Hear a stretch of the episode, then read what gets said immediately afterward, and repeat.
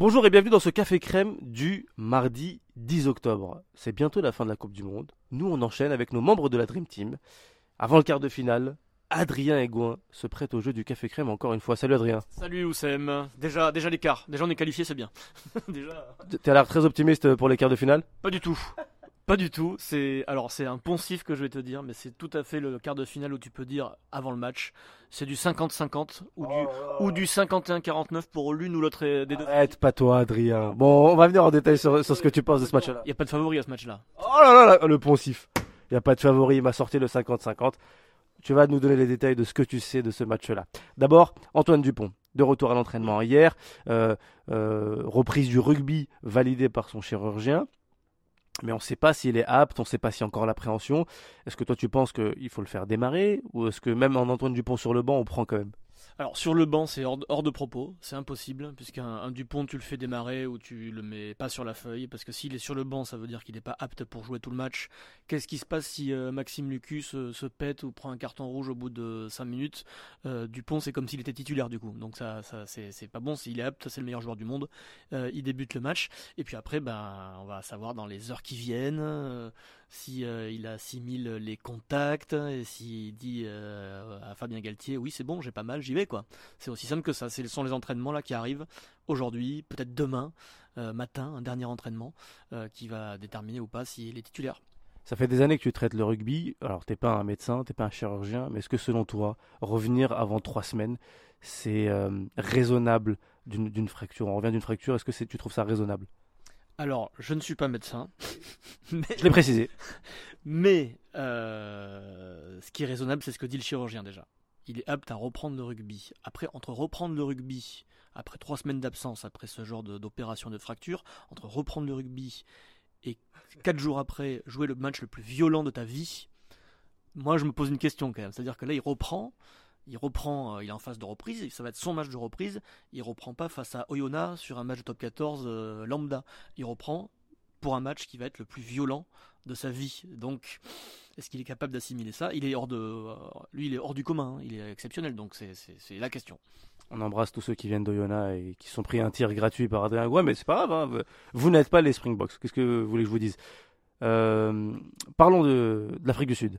Force-faiblesse. Euh, comment tu analyses cette équipe?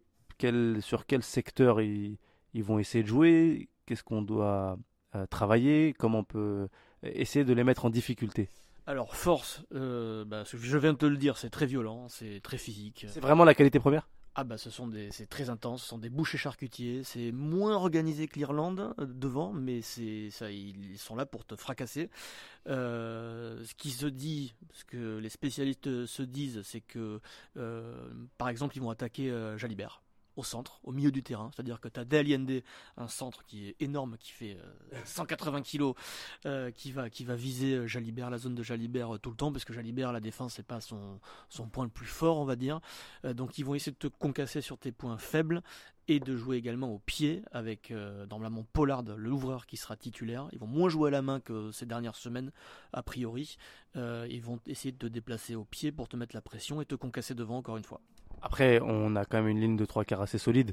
S'ils essaient de jouer au pied, on, peut quand même résister avec les avants, avec les trois quarts. On peut quand même. Non, tu penses que la, bataille, elle, ne peut pas durer? Euh, la, bataille, elle peut durer devant, ça y a pas de souci. On est très fort, hein. de toute façon, c'est euh, devant, on, on, peut rivaliser.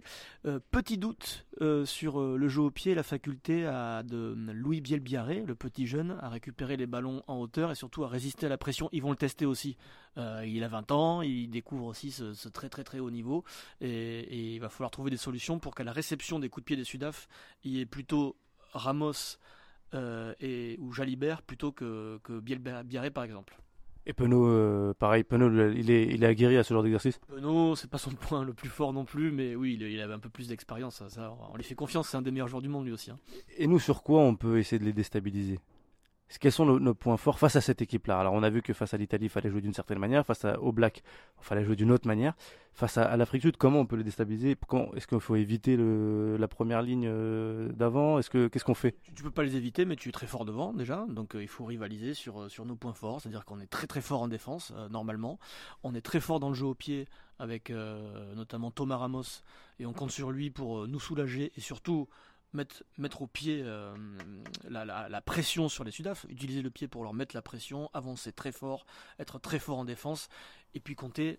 Alors, ce qu'on a de supérieur à eux, c'est qu'on a plus de génie Ah. dans l'équipe. À tout moment, t'as Jalibert qui peut prendre un intervalle, euh, Penaud, le petit Biel Biarré. Ils le font moins, eux? Ils le font moins parce qu'ils sont beaucoup plus classiques. À tout moment, nous on peut compter s'il joue sur, euh, sur euh, Dupont qui traverse le terrain. Il, est, il, il sait le faire, il le fait euh, Dupont dans les moments décisifs. Ça, ils l'ont moins que nous. Ils sont un peu plus euh, carrés, un peu plus pragmatiques. Nous, ce qu'on a en plus, les, alors le, le- le 1% de plus qu'on a euh, sur eux, c'est qu'on a plus de génie dans l'équipe. Pour vulgariser, j'ai l'impression qu'on va avoir une bataille incroyable euh, dimanche. Ça va être la, la boucherie, comme tu dis. Pour moi, ça peut être le match pour les Bleus, hein, le plus violent à, à assumer, à subir, mais bah, bah voilà, hein. avec le génie, on va les éviter. Avec le génie, on évite toujours les bouchées. C'est la phrase qu'on retiendra aujourd'hui. Merci Adrien Aigouin pour, pour ce, ce podcast et ce café crème. Nous, on se retrouve demain pour un nouvel épisode.